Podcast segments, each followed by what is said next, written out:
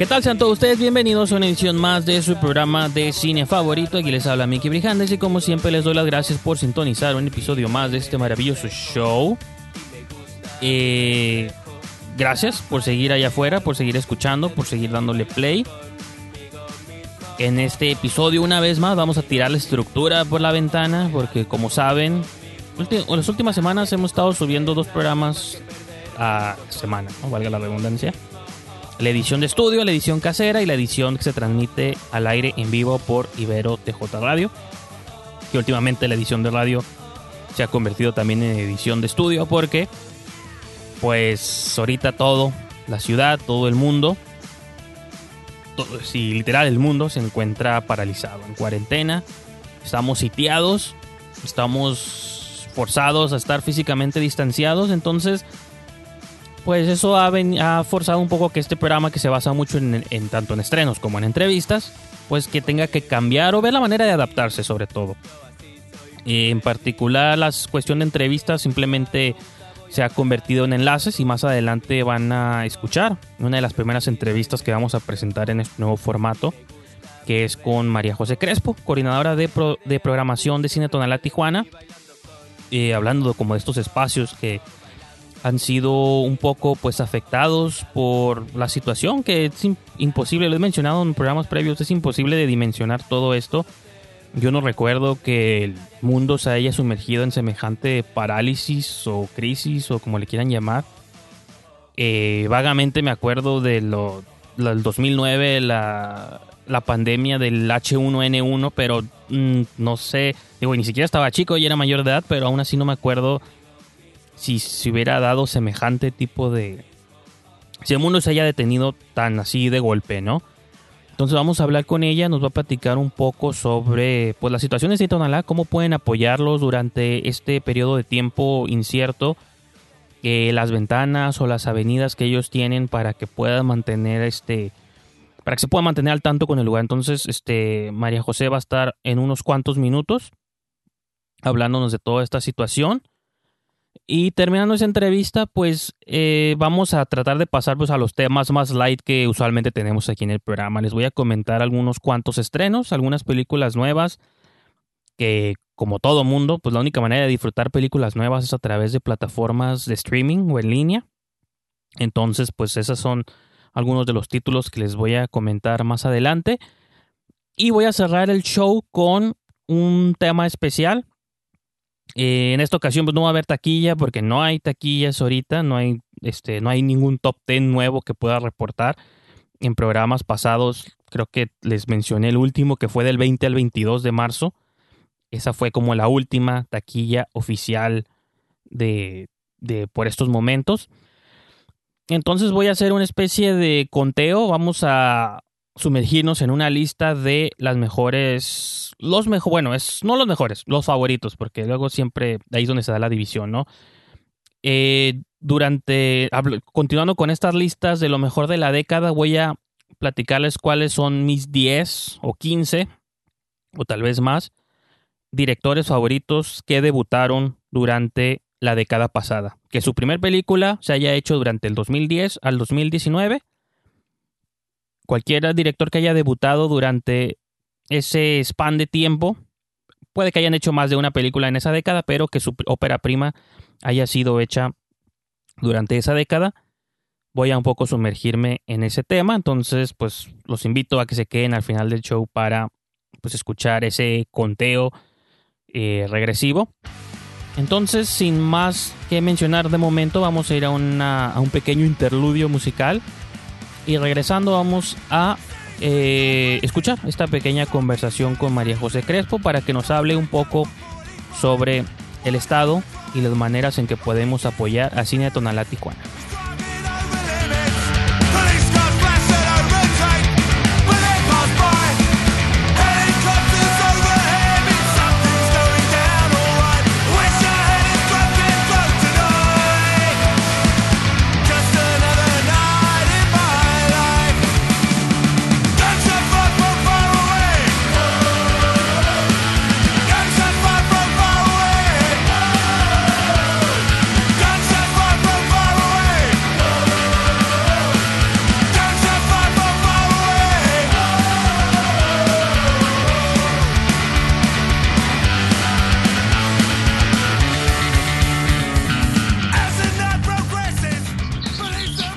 Pues como les mencionaba, ya estamos de regreso aquí con eh, María José Crespo, coordinadora de programación de Cine Tonalá Tijuana. Hola, ¿cómo estás, María? Hola, ¿qué tal? Muchas gracias por invitarme.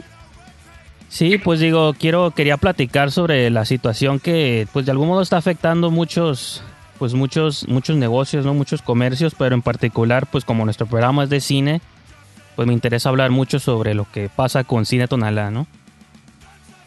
Ok, sí, sí, sí, pues este, pues sí, claro que todo toda esta situación ha recaído en todos y pues bueno, cuando apenas lo platicamos hace poco, ¿no? Que todos estos espacios culturales, por ejemplo, hoy me enteré que cerraron 206 Arte Contemporáneo, que era como básicamente la única galería que existe en Tijuana de arte contemporáneo.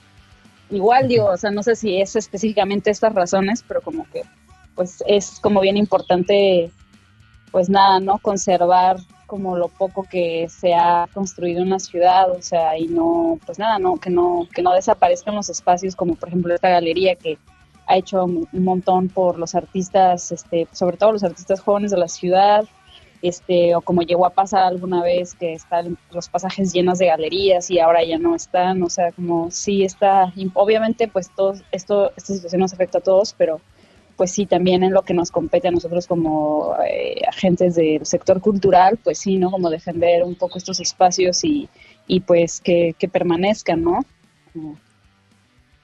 Incluso previamente a la situación pues que se está viviendo ahorita de eh, como qué sugerencias o qué podrías tú recomendar a las personas para que para que mantengan estos espacios activos de algún modo. Digo ahorita porque es una situación extrema, pues está afectando igual todo sector cultural, sector este comercio y pero si fuera como en cualquier otra situación, por ejemplo, como qué recomendaciones podrías dar pues a las personas, ¿no? O sea, yo lo que siempre cuando tengo la oportunidad de hablar como con el público en general o con alumnos o con estudiantes de cine, es pues nada, ¿no? O sea, en el caso de Cine Tonalá específicamente, ¿no? O sea, esto, y aplica pues para todos, o sea, pues nada, o sea, ir a los eventos, o sea, ver cine, o sea, lo que siempre les, es lo de los estudiantes es como, bueno, pues cómo están haciendo un cine que no, o sea, cómo están haciendo, cómo no están viendo el cine que ustedes quieren hacer, ¿no? Entonces, pues eso de base, ¿no? O sea, eh, eh, eh, pues nada, estar en contacto con estos espacios. También, pues no hay muchos, por ejemplo, no hay muchos parques en Tijuana o espacios así como abiertos para ir o miles de museos. Entonces, pues de los pocos espacios que tengamos, pues nada, pues hay que ir y hay que pues consumir y hay que estar en esos espacios, ¿no? Y específicamente ahorita eh, con esto de Cine Tonalá, pues como tuvimos que cerrar las puertas eh, del cine y también del restaurante, pues bueno, ahorita solamente realmente nos estamos manteniendo de, la comida para llevar eh, desde el restaurante, que lo tenemos como en para, para llevar directamente en el restaurante o por Uber, y hicimos un bono que hicimos un bono eh, que es, bueno, es, individual y equivale a 10 entradas. Tiene que también igual incluye un 15% de descuento en, como en consumo en general en Tonalá, pero pues está, está padre porque pues lo puedes usar durante todo lo que resta del año y pues es cuesta 250 y tiene 10 entradas, que es como pues súper, o sea, es como una súper oportunidad y pues eso a nosotros nos, nos ayuda a, digamos, a que si no estamos recibiendo como ingresos entradas en el momento, pues estamos, este, pues nada, ¿no? Al menos como hay algo que está ingresando y pues bueno, y esas entradas después ya vendrá este público este potencial, ¿no? A ver como las, las nuevas, la nueva programación que tengamos, ¿no? Porque ahorita no hay una fecha específica que se les haya dado como a ustedes para o a los cines en general o a cualquier negocio para abrir puertas, ¿no? Creo que ahorita está... Sí, no, ahorita está súper parado, o sea, realmente pues la fecha de cuarentena es el 19 de abril, pero pues no sabemos realmente si esto dure todo mayo también. Entonces, también pues en términos ya de programación, o sea, bueno, además de los eventos que obviamente todos tuvimos que cancelar, teatros, dando pues este, presentaciones especiales. Este, este, mes teníamos varias pelis, ¿no? Que venía talento dentro de nuestro programa de Más Cine Mexicano, venía este Diego Sorno con Vaquero de, de Mediodía, este Joyce García con Yo no soy guapo, venía Nele con El futuro perfecto, que bueno, esa sí la alcanzamos a hacer en videollamada con el público que tuvimos. Y mm, entonces, pues sí, tuvimos que cancelar varias funciones y este y, y, pues también los estrenos se pararon, ¿no? O sea, justamente, por ejemplo, con Vaquero de, de Mediodía, es que pues más allá que viniera o no, cuando quizá la crisis no estaba como ahorita o no estábamos en cuarentena, pues era más bien que las distribuidoras dejaron, o sea, decidieron posponer como todos los estrenos que, que, que, que, venían ahora para abril o finales de marzo, ¿no? Para no afectar también como pues la taquilla de, de las producciones, ¿no? Entonces, pues ahorita pues tampoco, pues nadie tiene fecha de estreno, nadie tiene fecha de re, reinicio. Sí, eso es lo extraño, digo, sobre todo te digo, como este programa, pues que ya casi ocho años de programa o dos que estamos aquí en la estación de, de Ibero, pues siempre hablamos de cine y de estrenos y de algún modo también por eso pues les había extendido la invitación a ustedes de que cada una vez al mes pudiéramos hablar de la cartelera. Y así sean las películas eh, independientes o internacionales que ustedes ponen o las películas de cartelera comercial que podríamos ver en un Cinépolis o eso, pues todo está parado, ¿no? Entonces también uno como fan o crítico de cine, pues está como en pausa general porque no podemos ver películas nuevas. Es un fenómeno muy difícil incluso de, explicar, ¿no? De dimensionar. Sí, totalmente. Pues bueno, otra de las, o sea, hablando de, distribución y, y, cosas de ver, pues bueno, ahora que estamos todos este, con esta onda de quedémonos en casa y Netflix y veamos pelis y eso, o sea que también creo que está bastante interesante como revisar como otra vez muchísimas producciones, pelis que hay que no hemos visto.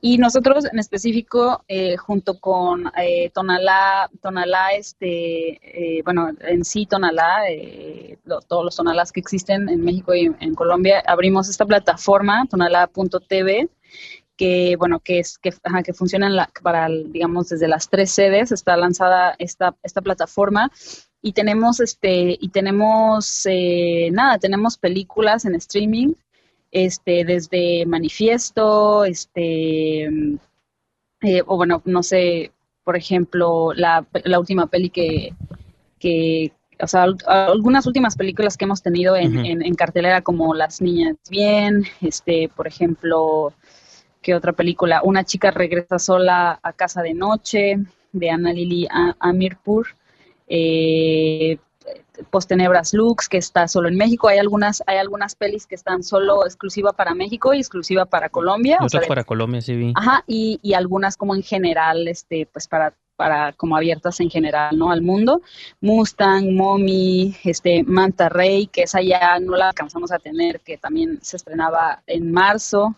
Loki, o sea, tenemos como, incluso Pájaros de Verano está también, Te Prometo Anarquía, o sea, muchísimo cine mexicano y bueno, claro, cine internacional. Y pues nada, ¿no? Que está como bastante interesante, digo, está por ejemplo Movie, que es como otra plataforma donde, que, o sea, que, supongo que y espero que todos conozcan, que también hay como contenido súper interesante, pero bueno, pues es contenido internacional, digamos, y esto lo que está súper padre es que pues responde como muchísimo a al tipo de programación que tenemos en Cine Tonalá, ¿no? Entonces está, está bastante buenas todas las pelis nada más, ¿no? Y yo creo que en la mayoría, o más bien todas, las hemos tenido en, en, en, en, estreno, en, bueno, en cartelera. Y también tenemos algunos, algunos, algunas, este, algunos clips que son conversatorios, ¿no? Por ejemplo, el conversatorio con Marcus Linden, que es el director de La Balsa, que es la última película que desde Tonalá como distribución. Este, y uno con John Waters también ahí, ¿no? ¿Tienen? Ajá, exacto, sí.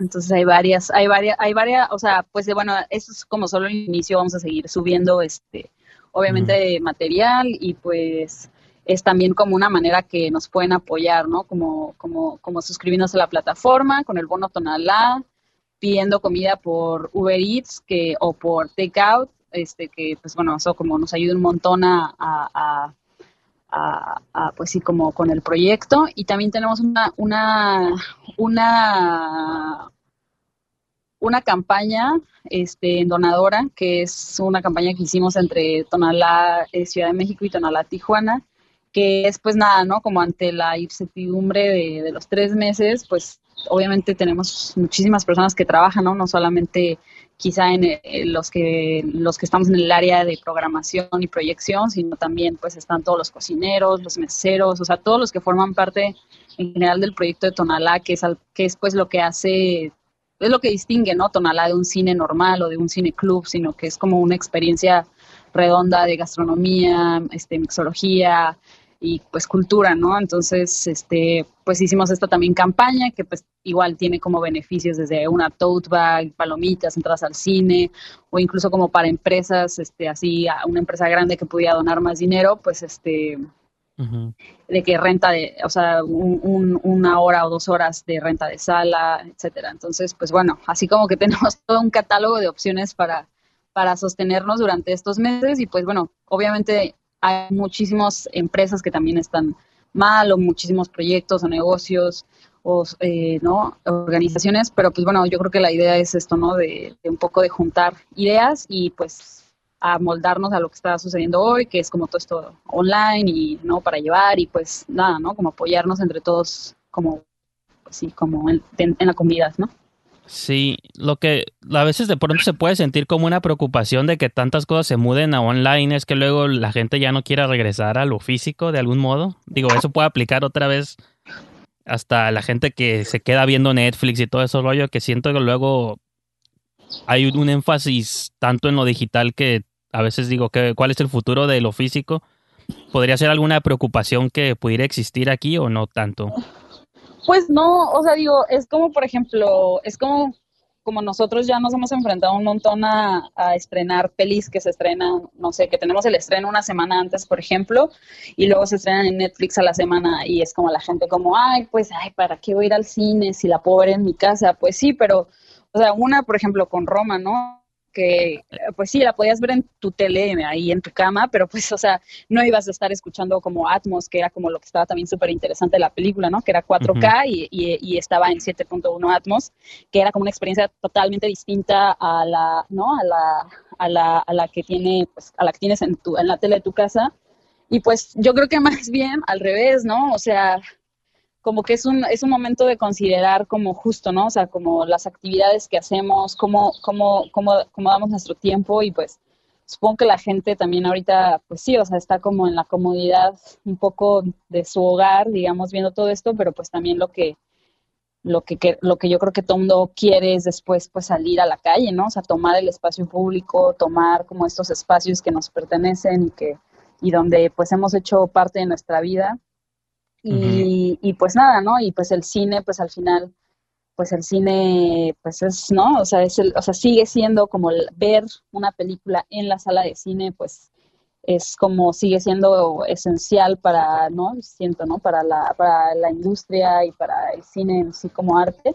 Y pues claro que hay otros tipos de contenidos también que están hechos justamente para verse en streaming, para verse en, televisión, para verse en celular, ¿no? Entonces es como que también como ver como estos, verlos como distintos formatos y pues ahorita también verlos como, bueno, o sea, por el momento como algo que es accesible, ¿no? Algo que es sin costo, algo, o, o sea, que hay como varias cosas ahorita que hay sin costos y que ver, ver esta película va a durar 24 horas en línea gratis, o sea, como que, pero son como más bien... Es, son gestos, ¿no? Como de distribuidoras o como de, de producciones que están haciendo como este gesto como de para reconfortar, yo creo que a las personas, ¿no? Que están como en sus casas y como darles una opción más y como que no sea esa cuestión de, ay, pues solo si tienes también como uh, dinero, pues puedes comprarte una suscripción, o sea, bueno, hay, hay, hay opciones, ¿no? O sea, para, para que no todo tenga que ser a fuerza tampoco monetizado y pues de alguna manera la cultura no pare, pero pues también está esa otra cuestión de, bueno, quizás sí está bien como que pare y todos como también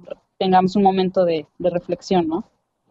Sí, digo, pues sí es importante que los, pues tanto cineastas o distribuidores, pues se promuevan como esta, pues sientan que es parte de una comunidad de la que son parte y que sea, y la idea de promover, pues promoverse entre todos o apoyarse, ¿no? Independiente, como dices, de que del ingreso, ¿no? Creo que en estos momentos, pues se trata de apoyar a los, pues el, el, elemento, como dice, levantar el elemento de comunidad, pues, ¿no? Que al final también, como dices, el cine, pues siempre ha sido una experiencia comunitaria y pues es importante que ahorita es donde todo mundo pues demuestre o exhiba ese, ese lado, ¿no? Totalmente. Y nomás, pues, como cosas específicas, este, ¿dónde las personas podrían entrar a adquirir esta membresía que mencionas? O la, el sitio de donadora, digo, todo eso está en línea, pero como para guiarlos un poquito. Sí, pues en, digo, en Facebook estamos como posteando regularmente el, nuestro, o sea, los enlaces, el de, el, para comprar la membresía Tonalá está en nuestra, en nuestra página donde se compran los boletos.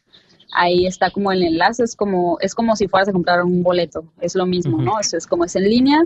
La eh, Tonalá, la plataforma de streaming es tonalá.tv y pues la campaña donadora este, está como cine, o sea, la pueden encontrar como cine tonalá en donadora y pues les va a aparecer, ¿no? Hoy estamos en la meta, o sea, estamos al 8% de lo recaudado y pues bueno, o sea, cualquier aportación, obviamente, ya sea comprando el bono para, o sea, como siento que está padre eso porque te compromete también a, así como a irte a gastar tus 10 funciones, ¿no? Como... Y, y por ejemplo, originalmente cuando habían publicado sobre el bono decía que se podía adquirir directo en taquilla. Me imagino que eso no se puede ya o sí podría la gente pasar al cine en físico a comprarlo. O sea, pues digo, sí, o sea, ahorita, o sea, hoy, o sea, bueno, hoy estamos cerrados porque siempre cerramos los lunes, pero...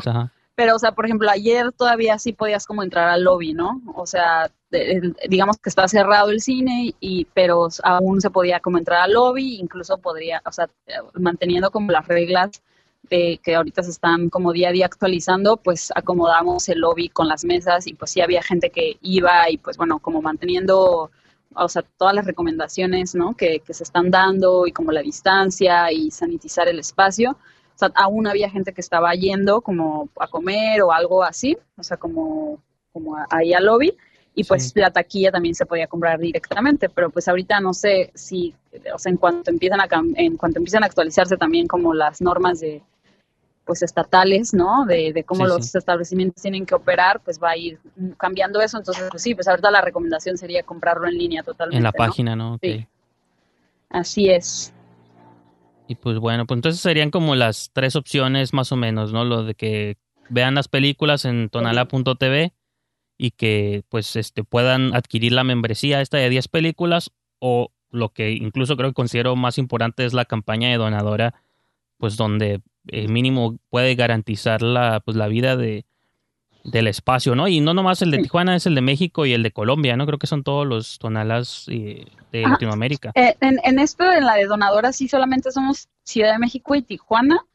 Y ahí, este, y hay donaciones, o sea, por ejemplo, la, o sea, desde 100 pesos, o sea, que son como, les ofrecemos un boleto de cine y unas palomitas, o sea, que, ¿sabes? Que es como algo bien, ¿no? Como 100 pesos, pero pues de 100 en 100 como, eh, bueno, va creciendo la, la, aportación, 250, que, o sea, que, que, que, que, también es como dos boletos de cine y unas palomitas, 500 pesos como una tote bag y bolsas de palomitas, o mil pesos que hay este, en retribución una botella de vino de la casa de, de, este, que tenemos y pues bueno, así van creciendo, ¿no? Hasta, hasta aportaciones que son como mm, este uso de la sala de cine por dos horas y cócteles de cortesía para invitados, o sea, como va, va, va creciendo y pues bueno, es este, creo que es como, no, o sea, cualquier aportación pues está, o sea, la, agradecemos un montón y pues sí, o ya sea pidiendo comida también por internet que eso también pues está padre. Sí, pues sí, Así pues, De, algún modo, de algún modo ahí sí están entrando las tecnologías al servicio de, de las personas, ¿no? O de todo esto. Y pues... Sí, pues bueno, sí. No, adelante, adelante. No, y digo, y está súper, digo, está súper interesante nada más ver cómo todos nos estamos, este, acomodando y pues nada, ¿no? Esperar a que pase esto y pues mientras seguir como en contacto entre todos, haciendo comunidad, que es como lo que al final pues nos puede seguir como dando ánimos y, y todo. Sí, a veces algo tan simple como estar compartiendo la información, las notas, los, este, los flyers, como creo que eso de algún modo también puede ayudar, ¿no? Que la gente esté al tanto de, pues, qué es lo que está pasando con sus lugares favoritos, pues, o sus, cualquiera que sean sus negocios de cabecera, ¿no? sus sitios que más frecuentan, pues ya, eh, creo que también puede servir un simple share, un like, ese tipo de cosas. Totalmente, sí, muchísimo, sí, muchísimo puede servir. Pues no sé, María, nomás este, si hay algún extra detalle que quisieras mencionar o algo, y pues podríamos, yo creo, ya ir concluyendo esta pequeña entrevista. No, pues nada que eso, ¿no? O lo que hemos estado hablando, eh, pues ojalá nos se a compartir como todas nuestras todas nuestras opciones de apoyo y pues bueno, y, e invitarlos a que sigan pendientes de, pues nada, nuestras redes, o sea, en cuanto bueno, ahí también nosotros vamos a irnos actualizando y esperamos pues muy pronto retomar como todas estas actividades que teníamos en puerta con nuestro proyecto de Más Cine Mexicano y con pues nada, ¿no? Y con todas las pelis que, que, se, que, vienen y que se quedaron en medio. Pues sí, ojalá también todo eso nomás se pase, ¿cómo dices? Nomás este se aplace, no se, no se cancele, ajá. Claro. Pues muchas gracias entonces por haber por haberme acompañado en esta sesión. Pues lo que se pueda hacer este desde la sana distancia, pero pues, pues, gracias. ¿eh? No, muchísimas gracias a ti, Maki. Vamos a ir a un pequeño interludio musical y regresamos con los comentarios.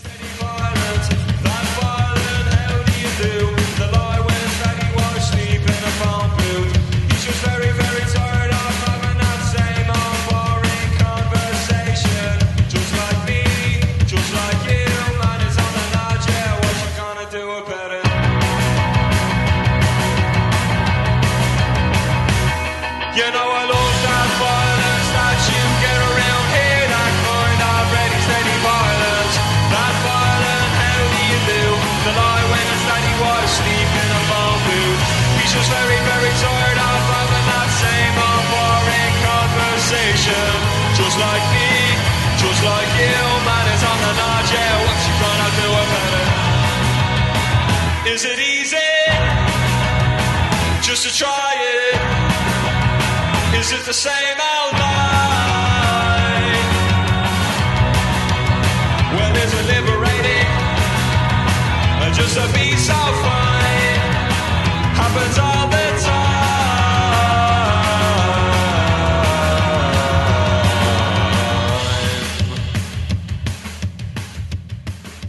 Y bueno, como les comentaba en el tope del show, vamos a empezar a desglosar unos cuantos reviews, algunos cuantos estrenos, estrenos digitales, porque hoy en día todo eh, pues está estrenando directo en plataformas.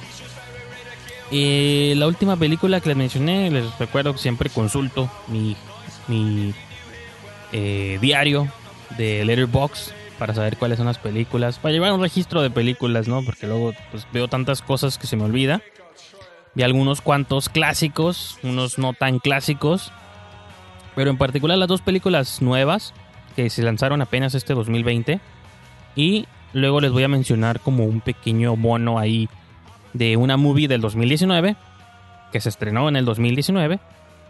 No la vi en el 2019, pero la considero como una película que sí quería ver, me esquivó y ahora que la vi fue lamentable que no la haya visto durante su corrida original porque pudo haber estado, pudo haber sido fuerte candidata de mi top del año pasado. Pero bueno, con esa voy a cerrar este segmento.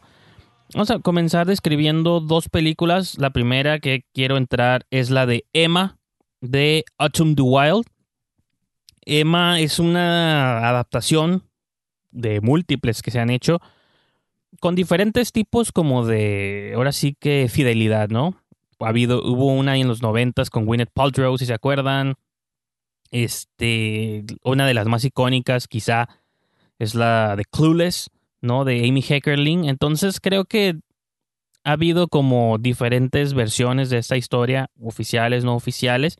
Creo que es una tendencia de pronto entre muchos realizadores americanos, ¿no? Como adaptar sus clásicos de la literatura, pero darles como un twist eh, actual, ¿no? Por ejemplo, me acuerdo mucho de una de mis películas favoritas de los 90 es este de eh, la de Cruel Intentions, ¿no? Esta película de Roger Crumble, o Roger Campbell, perdón, y con Sarah Michelle Gellar, Selma Blair, Reese Witherspoon, que esa no era una adaptación de una obra americana, era una obra francesa, que ahí perdonen mi francés, Les Liaisons Dangereuses, este, o las este, Dangerous Liaisons, eh, una novela francesa de los 1700 que pues también se adaptó como en el contexto del high school adolescente, pero bueno, eso me estoy desviando mucho del tema. Eh, esta versión de Emma creo que se encuentra como una especie de fidelidad entre comillas, ¿no? Porque lo mencionaba un poco cuando hablaba de Little Women de Greta Gerwig.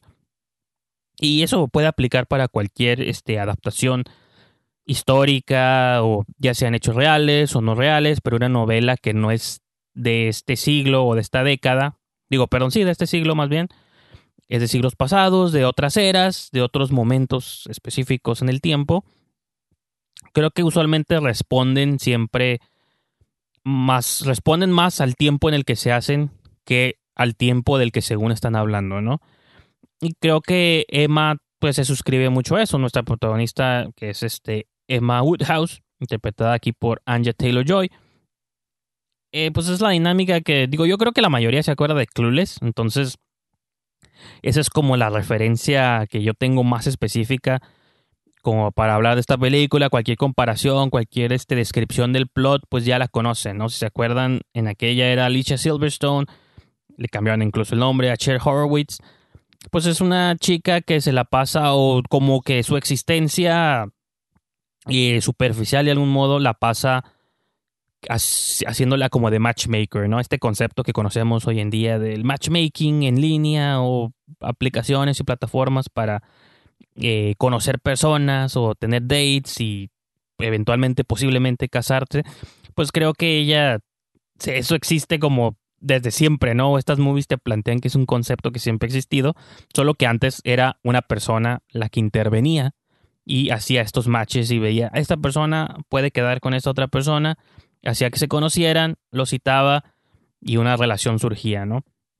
Entonces, eso es como básicamente la premisa de como de esta historia, ¿no? Emma es una chica que le gusta estar como interviniendo en las relaciones amorosas de las demás personas, haciendo como matches, parejas, este, luego resultan un tanto disparejas, luego no tanto, luego se empiezan a fijar en ella, luego ella se empieza a fijar en otros, y no sé, el punto es como esto, ¿no? Como la vida de una chica eh, de una clase acomodada en la lejana Inglaterra y cómo pues le gusta intervenir en la vida de las personas, ¿no? Y digo, yo no tengo conocimiento de la obra original, mi experiencia es a través de las películas y creo que es una movie que es difícil es difícil de pronto empatizar con o tener una conexión con el personaje principal, no porque sea malo, no porque sea negativo, yo no creo que este que la interpretación de Anya Taylor Joy tenga algo de malo, porque pues, es una de las mejores actrices que ahorita está en todos, como el Fanning, ¿no? Es como esas actrices que cada vez tienen más papeles y cada vez se están volviendo como preferencia como del público.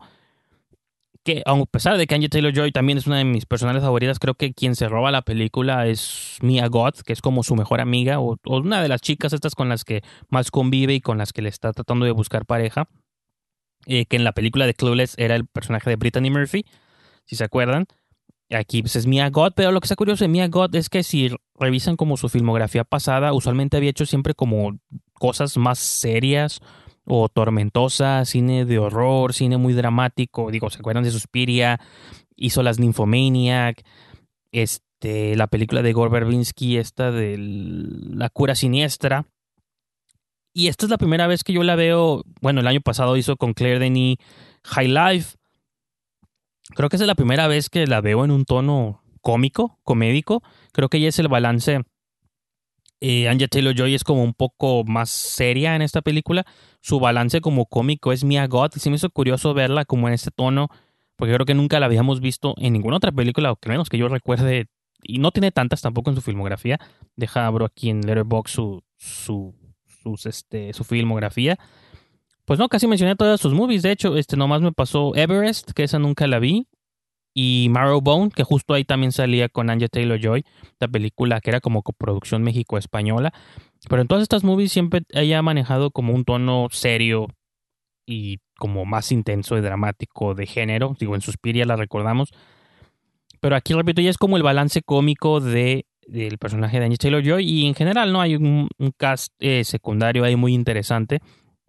Eh, varios como personajes, character actors que les llaman, que reconocemos de otras movies. Y bueno, eso es como lo positivo hasta cierto punto. Y, o quizá otro, otro positivo que puedo añadir de la película es este el, diseño de producción. Me la pasé horas, me la pasé, bueno, no horas, pero digamos minutos, tratando de buscar el budget de esta película. Usualmente es fácil de consultarlo, a veces en la trivia de IMDb, a veces en Wikipedia, a veces en Box Office Mojo, en thenumbers.com. Hay múltiples sitios donde podemos consultar los budgets, los presupuestos de las películas. Y por alguna misteriosa razón el presupuesto de esta película no está disponible en ninguno de estos sitios, o al menos no está disponible en el momento en el que estoy grabando este episodio. Entonces se me hace un poco extraño porque quería ver, digo, asumo que es la ópera prima de Atom the Wild, asumo que es una especie de producción no necesariamente indie, indie, este, low budget, pero una especie de budget mediano, sobre todo porque en estos tiempos pues los dramas históricos no son garantías de taquilla. Entonces, de algún modo quería ver como qué tanta, cuál fue el presupuesto detrás de esta movie, porque creo que el diseño de producción es una de las cosas más impresionantes que tiene que ofrecer esta película. Yo lo mencionaba brevemente en mi review de Letterboxd, de que dudo mucho que haya otra película este 2020 que con el asumo presupuesto limitado, porque sigo creyendo que es una película de presupuesto limitado, vaya a tener un diseño de producción de vestuario mucho más impresionante este 2020. No, no sé si por, quién sabe, ¿no? ahorita la moneda está al aire, no sé si porque se haya estrenado tan pronto, se estrenó como en febrero o marzo en Estados Unidos. Obviamente México nunca llegó a cines. O veremos cómo progresa pues, los estrenos y todo este rollo. Pero, y depende en base, también depende en base cuántas películas se estrenen en lo que queda del año podría, pudo haber sido una buena candidata a los Oscars del 2021 en como todas estas categorías de producción, de vestuario, de diseño, de maquillaje, peinados y todo este rollo. Creo que en ese sentido la movie es muy espectacular. Lo que eh, como quizá negativos, no necesariamente negativos, creo que es una opinión, es una conexión personal. Creo que me costó trabajo conectar con cualquier personaje con cualquier situación de la movie. Y es lo único, pues, ¿no? Y no tanto porque sean este, niños ricos, ingleses, ¿no? Eso es lo de menos, digo, a veces es fácil, depende de la movie y la historia, cómo te la cuenten, puedes conectar con cualquier tipo de persona de cualquier este, bagaje económico, cultural, eso es lo de menos. Sino creo que simplemente la movie nomás estaba viendo imágenes, imágenes, imágenes. Creo que, y lo mencionaba también en mi letterbox, lamentablemente creo que Clueless trascendió tanto la cultura pop hasta el presente, es una referencia obligada, está en Netflix, cada vez la gente la revisita más y más y más, que es difícil encontrar una manera de contar esta misma historia cuando se puede decir que ya hubo una adaptación superior o que en la cultura pop es superior en muchos aspectos. Pero incluso creo que los personajes de aquella movie podíamos conectar todavía mucho más con Alicia Silverstone o sea, creo que había como una, este, una conexión mucho más instantánea o más fácil con la versión que interpretaba Alicia Silverstone con lo que hace Anya Taylor Joy, que Anya Taylor Joy creo que es una muy buena actriz, pero la considero también como en una nota muy específica. Creo que siempre tiene como el mismo tipo de papel o siempre aborda como las cosas desde la sobriedad, o sea, nunca hay como muchas emociones realmente corriendo en ella. Entonces no sé si eso sea algo como un detractor o no, pero este, pues quién sabe, ¿no? Entonces yo creo que ahí dejo mi comentario sobre Emma y vamos a pasar a hablar de Vivarium. Eh, y me dejé esta en segundo lugar porque Vivarium, eh, sus protagonistas son Jesse Eisenberg y o e Imogen Putz. y ellos dos eventualmente van a ser relevantes para la otra película que quería comentarles. Y es una película del director Lorcan Finnegan. Tiene unos nombres más irlandeses que se les puede ocurrir. Lorcan Finnegan. Es su tercer movie, me parece. O creo que tiene un cortometraje y dos películas. Pero esa fue su producción del 2019. Estuvo haciendo las rondas en festivales de género. Ya saben que a mí me gusta hablar mucho de películas que usualmente se dan su paseo por festivales de género. Y luego eventualmente tenemos chance de verlas en casa. Eh, por ejemplo, Swallow, alguna de ellas, este es que de memoria reciente que les puedo mencionar. Pues Vivarium es un concepto y interesante, es un, este, un concepto bueno, pero creo que en su ejecución es donde está un poco como dudosa la ejecución. Creo que esa podría ser como la, la queja general. ¿De qué se trata? Eh, bueno, pues en sencillo, Jesse Eisenberg y o E, Imogen Putz, se me olvida que empieza con I, entonces tengo que decir E. O puedo hacerlo al revés, Imogen Putz y JC Eisenberg son una pareja joven de casados. No sé si están casados o son como un noviazgo serio, pero el punto es que van a buscar, están buscando como una casa para irse a vivir. Y pues empieza así, digo, tan simple como la premisa, tan bizarra y tan extraña como es la movie. Simplemente entran a un local, una oficina de bienes raíces, con un agente, un representante que les va a vender una casa. Entonces les dice, pues síganme. Él conduce, van a ver como la casa muestra, Entonces él conduce primero, detrás viene en su carro la pareja y empiezan a entrar como a un desarrollo este, suburbano de casas donde todas las casas son idénticas, o sea, literal idénticas, la misma casa replicada, el camino es medio laberíntico, entonces como que la movie te empieza a sumergir como en lo surreal, las nubes que están en el cielo se ven como falsas de algodón. Y una vez que este agente los deja como en la casa, por así decirlo, en la casa muestra, una vez que entran se dan cuenta que ya hay como cosas para vivir. Y en un momento menos inesperado, pues este agente desaparece, desaparece su carro y los deja como a la pareja solos en esta casa. Salen de la casa y ven que todas las casas se parecen y tratan como de encontrar el camino por donde llegaron, pero no lo encuentran otra vez. Entonces, de ahí empieza como esta premisa entre terror, sci-fi, este, Twilight Zone, Black Mirror, ya saben como ese tipo de historias, ¿no? Una pareja atrapada en un fraccionamiento suburbano. Y desde ahí también empezamos a entender cuál es la metáfora de la película. Una joven pareja en una casa nueva, sintiendo como las presiones de vivir en un vecindario, las asfixias. Y poco a poco, conforme avanza la trama, eh, se empiezan a integrar elementos al plot, que no quiero explicarles aquí a detalle, pero que estamos entendiendo, pues, por qué este. qué es lo que está queriendo decir la movie, ¿no? ¿Cuál es la aproximación que Lorcan Finnegan está queriendo eh, platicarnos? Hace una semana se hablaba un poco de la plataforma o El Hoyo, una película española que está, pueden ver en Netflix.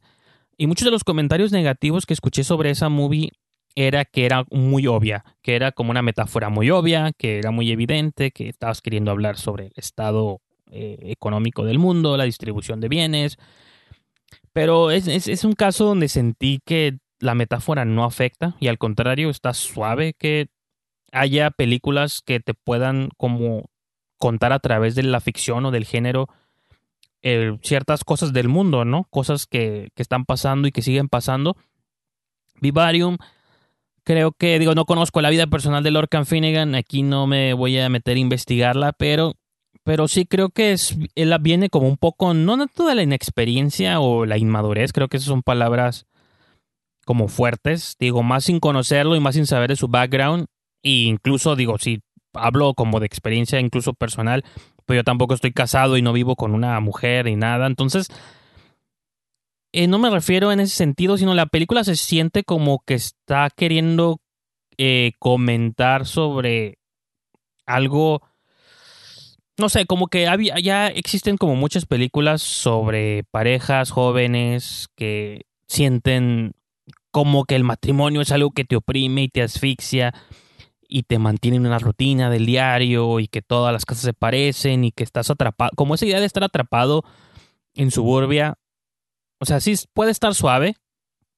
No estoy diciendo que sea un tema que no deban eh, alguien manejar. Repito, cosas como lo que platicaron, lo que nos contaron en la plataforma, o en Parasite incluso, o en este, en Bakurau. Son tres movies que hablan como de temas que ya se han tocado previamente, pero lo hacen como con estilo. Y donde entro yo como en disyuntiva es, que, es en que siento que Vivarium también tiene mucho estilo, pero no sé, no terminé como de comprar la, la, la crítica real a lo que está queriendo decir. Por ejemplo, en algún punto esta pareja tiene que cuidar de un niño enfadoso, ¿no? Y digo, ok, esta idea del niño enfadoso ya lo habíamos visto un poco en The Babadook y creo que Jennifer Kent hizo mucho mejor película. Pues, repito, no me gusta esta idea de comparar una con otra o decir que esta movie es mejor que otra o decir que ciertos temas no los puedes tocar porque ya los tocó una película previa porque todos los temas, digo, vengo de hablar de Emma y Emma se ha adaptado muchas veces al cine y no, no estoy queriendo decir que una, un tema deba estar fuera de límites de un director, si es algo que realmente quieren contar. Pero no sé, siento que con Vivarium es lo único como que, digo, es una, y lo, repito, es lo malo porque es una gran película en concepto y muy similar a lo que mencionaba con, con Emma, son visualmente impresionantes para haberse hechos con budgets limitados. Sobre todo porque en estos tiempos estamos acostumbrados que las películas con mejores efectos visuales o digitales pues son las de compañías grandes como Marvel, DC, eh, todas estas cosas, ¿no? Pero cuando vemos como efectos, buenos efectos digitales en películas pequeñas, Emma quizá no sé si tuvo tantos, probablemente mejor para backgrounds o cosas así, pero en Vivarium, toda esta sección como este fraccionamiento de casas, cuando vemos las tomas panorámicas, pues todo es completamente digital, esa tipo, esas, ese lugar no existe, pues ustedes se van a dar cuenta, si ven un tráiler o ven lo que sea, se van a dar cuenta pues de que es un mundo irreal, fantástico, que no existe. Y ahí un punto de la mitad al final de la película donde todo se vuelve como mucho más abstracto y visualmente complejo. Y hay como unos túneles, o sea, hay un montón de cosas que visualmente son como muy impactantes. Y aparte creo que por el mismo género de la película eh, me gustó un poquito más que Emma. Sí creo que es una gran película. Una, sí es una gran experiencia que no sufres, creo si te sumerge como en el mood o en el ambiance que se supone que te tiene que sumergir. Solo al final me quedé con me quedé con el feeling de que esta pudo haber sido una película perfecta, pero creo que tiene elementos que no terminan como de conectar con uno, ¿no?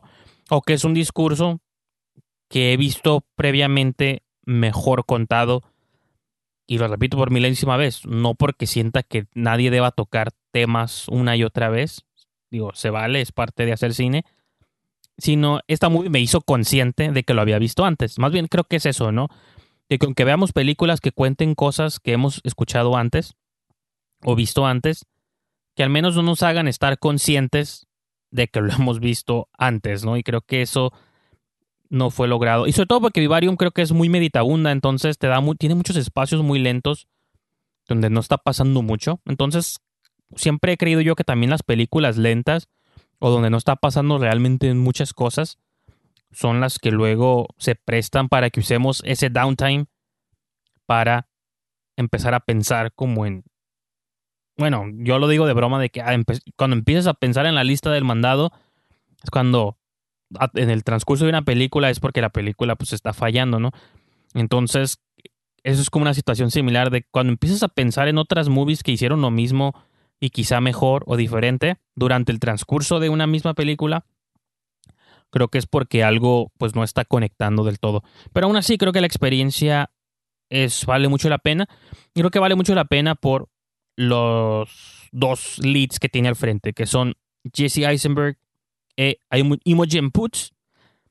Y curiosamente, después de ver esta movie, me acordé que ellos dos habían salido juntos en una película del 2019 llamada eh, El arte de la defensa personal, The Art of Self-Defense, este, de Riley Stearns. Que Riley Stearns ya había hecho una película en el 2014 llamada este, Faults o Fallas con Mary Elizabeth Winstead. Entonces dije, ah, me, acordaba que dije, JC Eisenberg y Imogen Poots ya habían hecho una movie juntos me acordé que habían hecho esta movie y dije, ah, bueno, pues voy a verla finalmente, porque era una película que no vi durante su corrida original y no la había visto pues hasta, hasta la fecha. dije, vamos a verla. Incluso ver esta película hizo que me acordara de Faults y de algún modo ver las películas de este director me motivaron a la lista con la que voy a cerrar este programa, ¿no? Eh, los mejores directores que debutaron durante la década previa. Y pues ahí es como ligero spoiler, pero pues, Riley Stearns va a estar en esta lista. Y no voy a entrar a desglosar mucho esto del arte de la defensa personal, pero los invito pues, a que la busquen, ya está disponible en la mayoría de las plataformas, repito, porque es del año pasado, el año pasado se estrenó y desde el año pasado está disponible. Yo apenas la vi y me gustó mucho, me gusta mucho el mundo que crea. Eh, alrededor de, te crea como una mitología alrededor como del karate, o de un joven que es Jesse Eisenberg, que es, este, es, es víctima como de un atentado de asalto, lo golpean, los, lo, lo hospitalizan, todo, le dan como cierto tiempo libre en su trabajo y aprovecha como este tiempo para empezar a ver maneras como de protegerse, ¿no?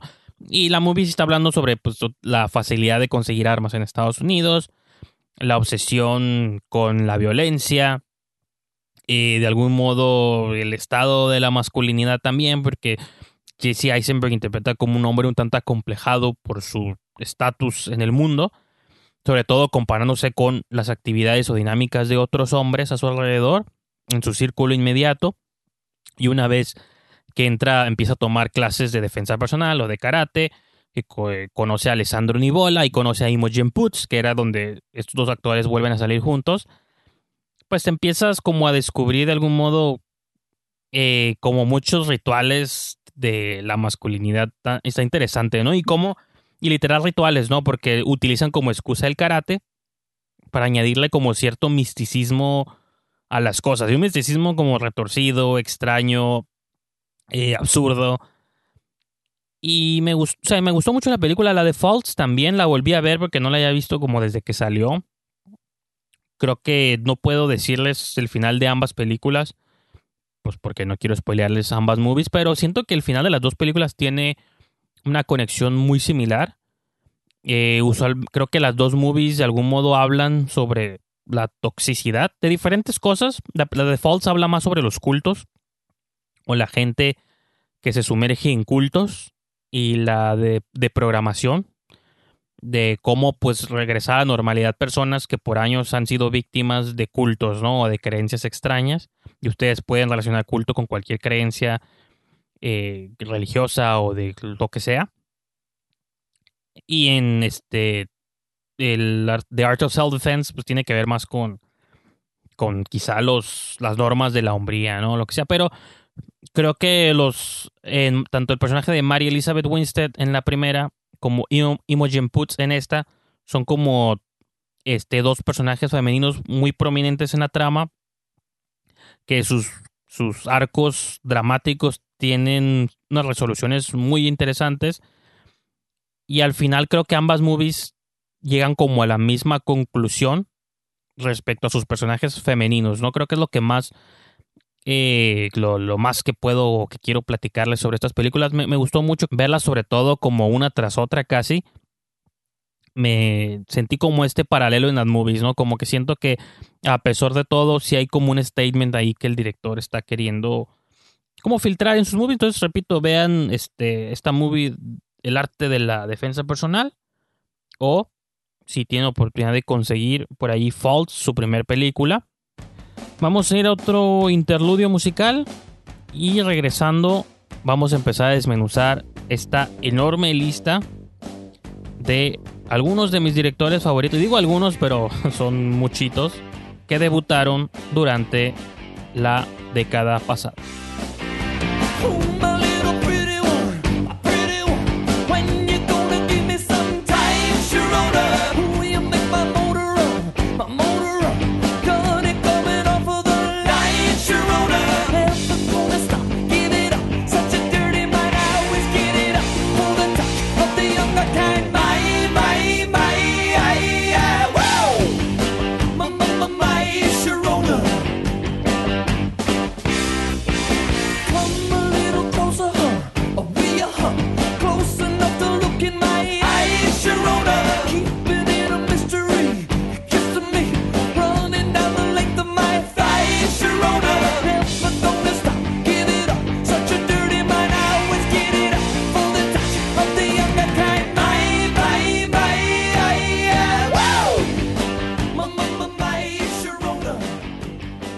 Ahora sí vamos a comenzar con esta labor titánica.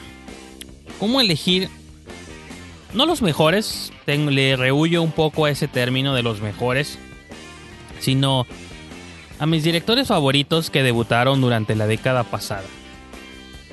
Obviamente es difícil hacer una lista comprensiva. No la puedo hacer de memoria, obviamente. Quizá los top 5 sí, sí me salieron como muy rápido.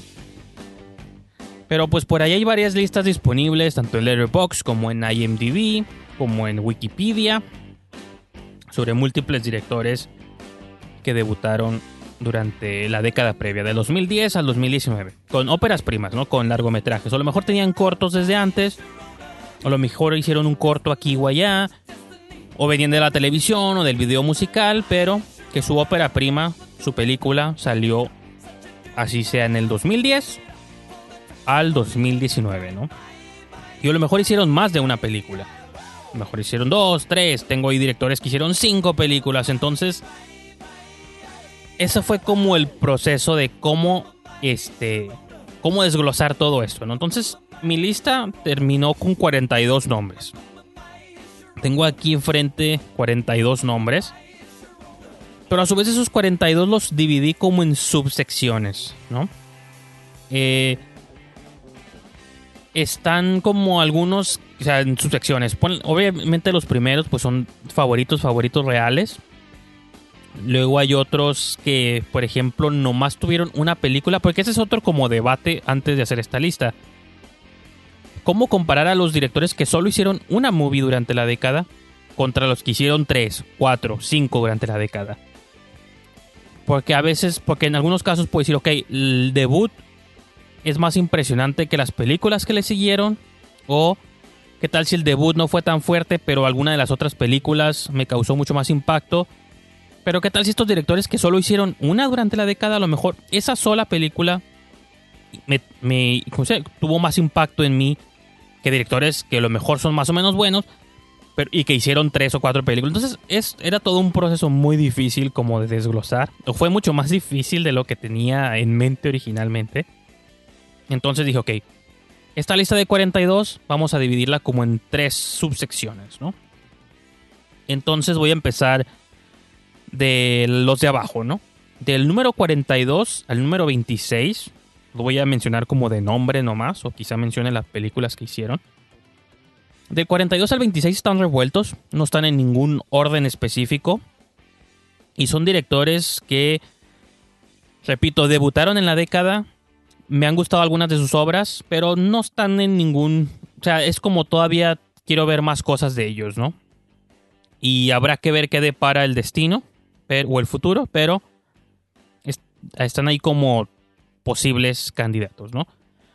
Entonces, repito, eh, sin ningún orden específico, tengo a Floria Sigismondi, que debutó en el 2010 con The Runaways y apenas hasta ahorita en el 2020 hizo su segunda película, The Turning, que es una de mis películas favoritas del año, pero pues es del 2020, entonces no cuenta, porque pues técnicamente es de la siguiente década, ¿no?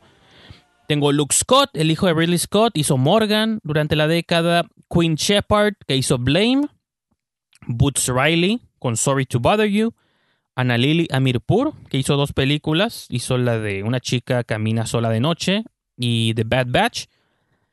Tengo a Dean Israelite, que hizo Proyecto Almanac y también hizo Power Rangers, este, Taylor Sheridan con Bile y Wind River, Katillan, Dead Pigs y Birds of Prey.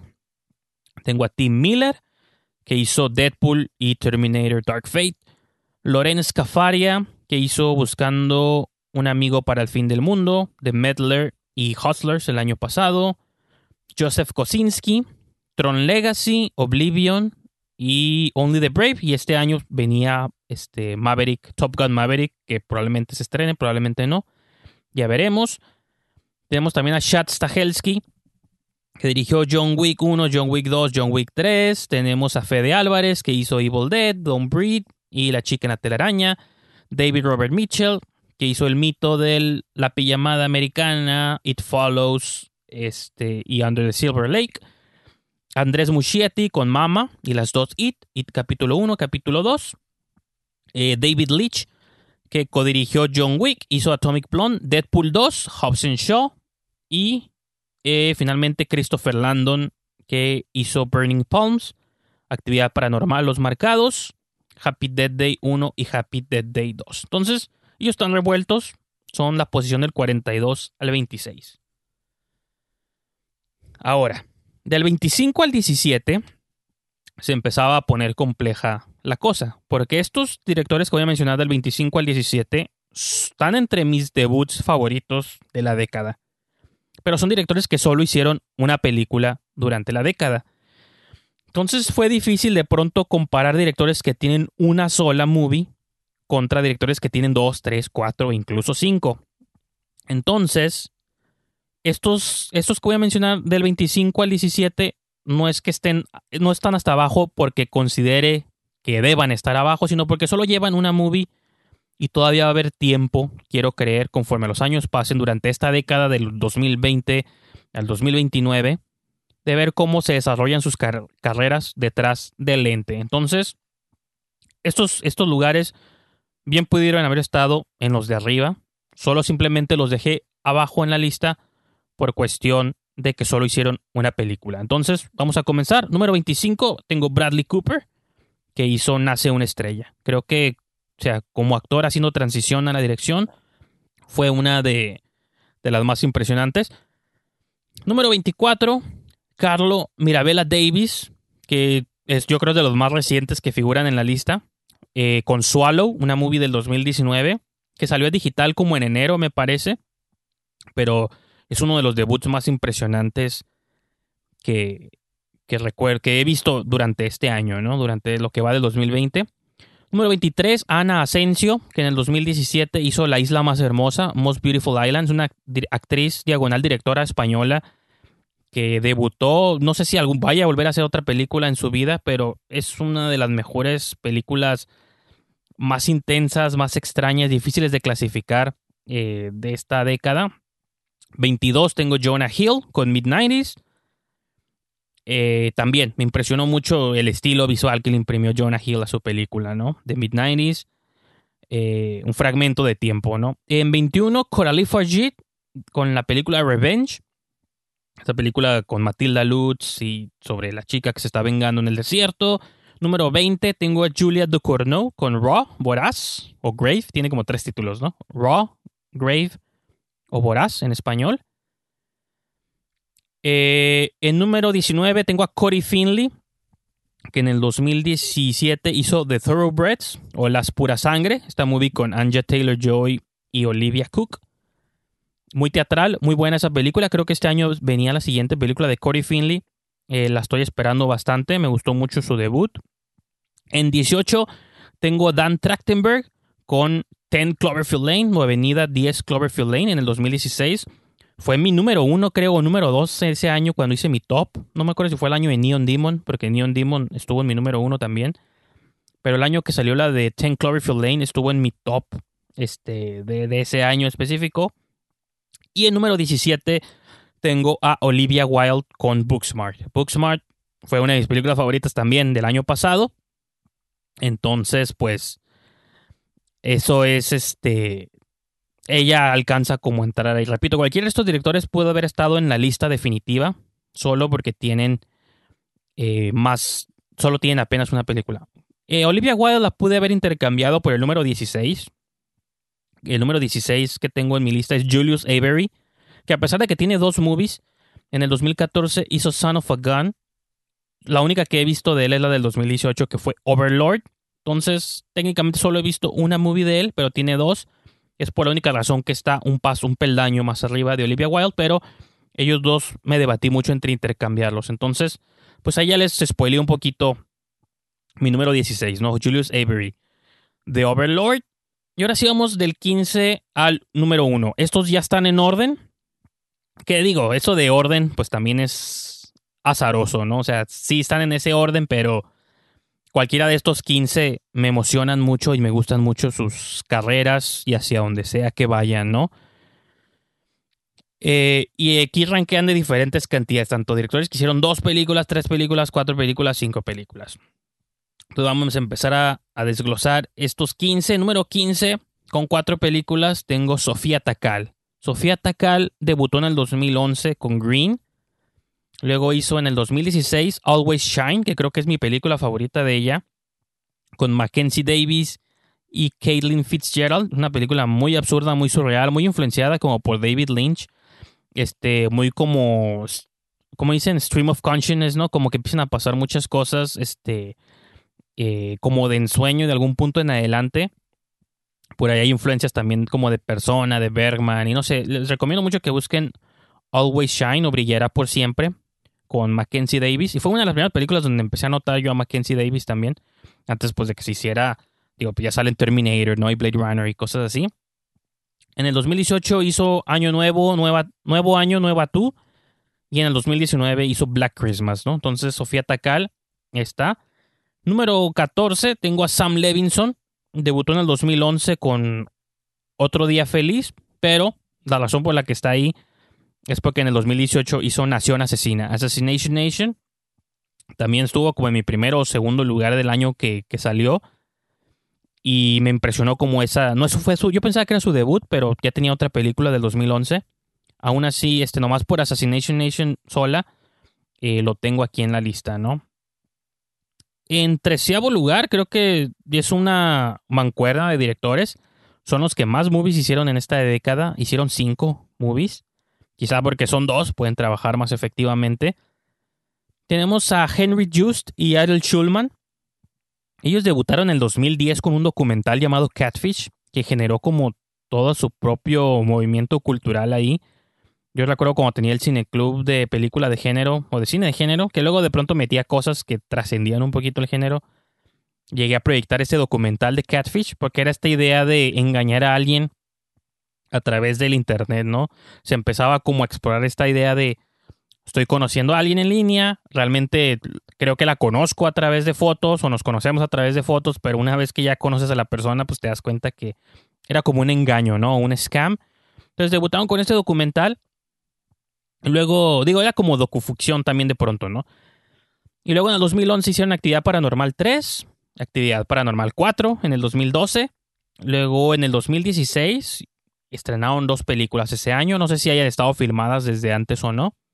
Pero en el 2016 salieron dos movies de ellos. La de Nerve, protagonizada por Emma Roberts, si se acuerdan, y Dave Franco. Y Viral, con Sofía Black Delia. Era una movie sobre zombies, adolescente. Las dos movies me gustaron mucho ese año. Estas dos películas estuvieron en mi top, no sé si top 15 o top 20, pero soy como muy fan de estos codirectores. Creo que siempre están como explorando formas de entregar sus historias, ¿no? Eh, número 12 tenemos a John Watts. John Watts, que hizo el salto del indie horror al mainstream. En el 2014 hizo Clown, payaso. En el 2015, Cop Car esta película de Kevin Bacon. Y luego en el 2017 lo jaló este Marvel para que hiciera la primera Spider-Man, Homecoming. Y en el 2019 hizo Spider-Man Far From Home, que creo que de las entradas Marvel, si hiciera como un top 5, las dos Spider-Man estuvieran ahí. Creo que son de las que más me han gustado de esta nueva era. ¿Cuál nueva era, no? Pero esta, pues el universo Marvel, ¿no? Del MCU son de, dos de mis películas favoritas. Y pues curioso que John Watts haya salido del cine de terror, porque tanto Club Clown como Cop Car, pues son películas de horror. Bueno, Clown más, ¿no? Cop Car es como thriller, horror adyacente. Entonces, pero no sé, es como un dato curioso ahí, ¿no? En número 11 tenemos a JC Chandor, o Candor, que debuta en el 2011 con Margin Call. En el 2013 hizo Todo está perdido, esa película con este Robert Redford, muy, muy suave esa movie, me gustó mucho, fíjense. Un año, el año más violento la hizo en el 2014 y también el año pasado hizo Triple Frontera, ¿no? Esta movie con Ben Affleck. Se la recomiendo bastante. JC Chandor creo que es una de las voces más interesantes también que salieron este año. Ahora sí, en el top 10, ya del 10 al 1, número 10, tengo a Jennifer Kent. Jennifer Kent, la ya la he mencionado hace, hace ratito, hizo The Babadook en el 2014 y El Ruiseñor en el 2018, The Nightingale que nunca tuvo estreno oficial en México, pero los invito a que la busquen por ahí. Eh, muy cruda película, este, llena de violencia y salvajería, pero pues está suave, ¿no? Número 9. Y hablando de violencia, tengo a Drew Goddard. Drew Goddard debutó en el 2011 con Cabin in the Woods. Y luego en el 2018, otra movie que tampoco salió en México en cines, pero la pueden ver en cualquier plataforma donde puedan comprar películas. Eh, Los malos tiempos en el Royal. Bad Times at the Royal. Drew Goddard solo tiene dos movies, pero las dos películas no podrían ser más diferentes. Del 10 al 1 ahora sí que ya son como de mis directores favoritos este, que debutaron en la década, ¿no? En octavo lugar, vengo de mencionarlo y pues está súper alto, pero repito, sus dos movies me impresionaron bastante, que es Riley Stearns. Riley Stearns hizo en el 2014 Falls, ya les mencionaba, y el año pasado pues hizo El arte de la defensa personal. En número 7, Jordan Peele. Jordan Peele, pues ya no ocupo mencionarle su historia. En el 2017 hizo Get Out que ganó Oscar a Mejor Guión y tras hizo su marca en la cultura este, cinematográfica reciente. Y en 19 tenemos Us, eh, que tenemos en sexto lugar Robert Eggers. Robert Eggers debuta en el 2015 con La Bruja, The Witch, donde incluso el mundo conoció a Anja Taylor-Joy, que ya hablaba de ella hace poquito, o hace en Emma. Igual el año pasado hizo The Lighthouse, en quinto lugar tenemos a Gareth Edwards. Gareth Edwards, su película Monsters del 2010 fue otra que alcancé a proyectar en mi cineclub.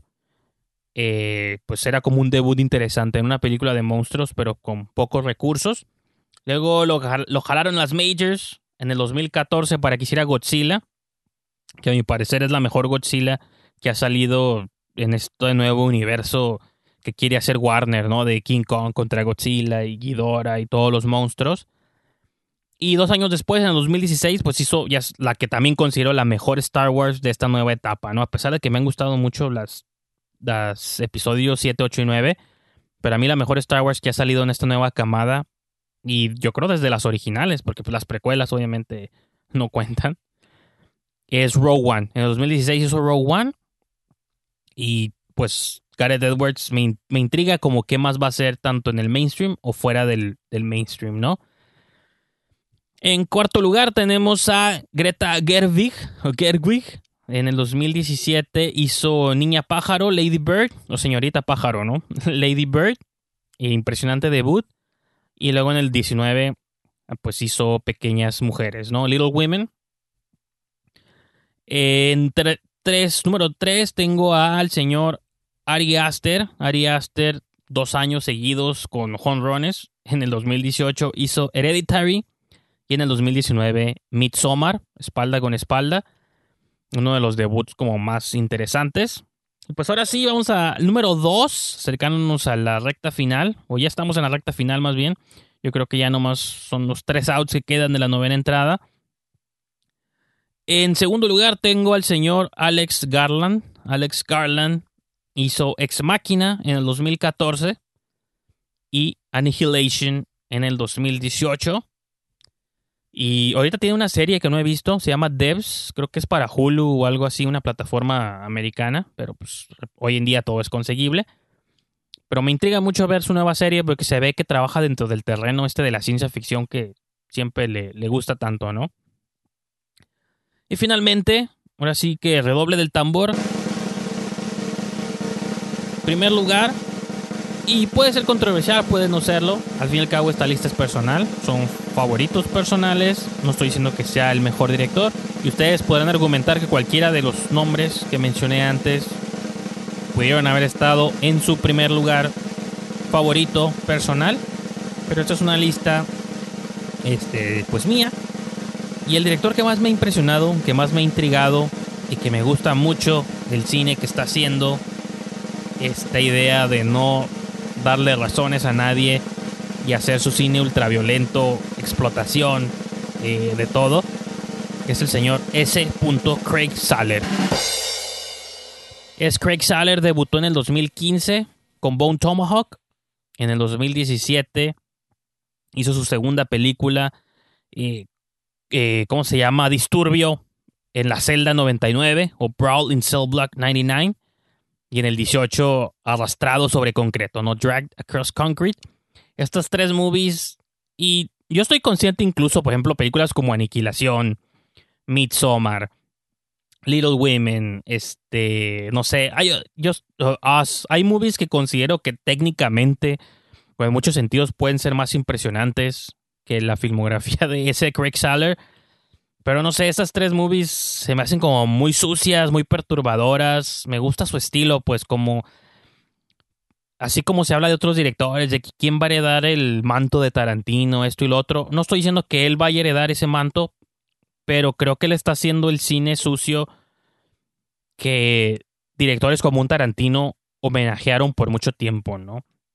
Estas películas que no tenían que responderle a nadie, pero sumergidas en pura violencia atroz. Entonces, pues eso concluye el listado este de los de mis directores favoritos que debutaron durante la década previa. Hubo muchos que seguramente ni siquiera mencioné. Hubo otros que a lo mejor no aparecieron en estas listas que consulté. Pero pues era como difícil hacer un consenso general. Pero soy un poco con mis últimos 10, 15 estoy bastante satisfecho. Los demás básicamente fueron como menciones honoríficas. Y pues este fue un programa bastante extenso, pero se cubrieron una variada gama de tópicos y aparte pues creí que era importante también este, que conversáramos un poquito con, con María José Crespo de Cine Tonalá. Pero espero pues que en general hayan disfrutado el show. Siéntanse libres de comentar cuáles fueron, cuáles son sus directores favoritos, películas favoritas, todo lo que haya surgido durante la década pasada. Ya saben dónde pueden encontrarme en Twitter, en Instagram, en Letterboxd, casi en todo. Soy Diagonal Brijandes o arroba Brijandes.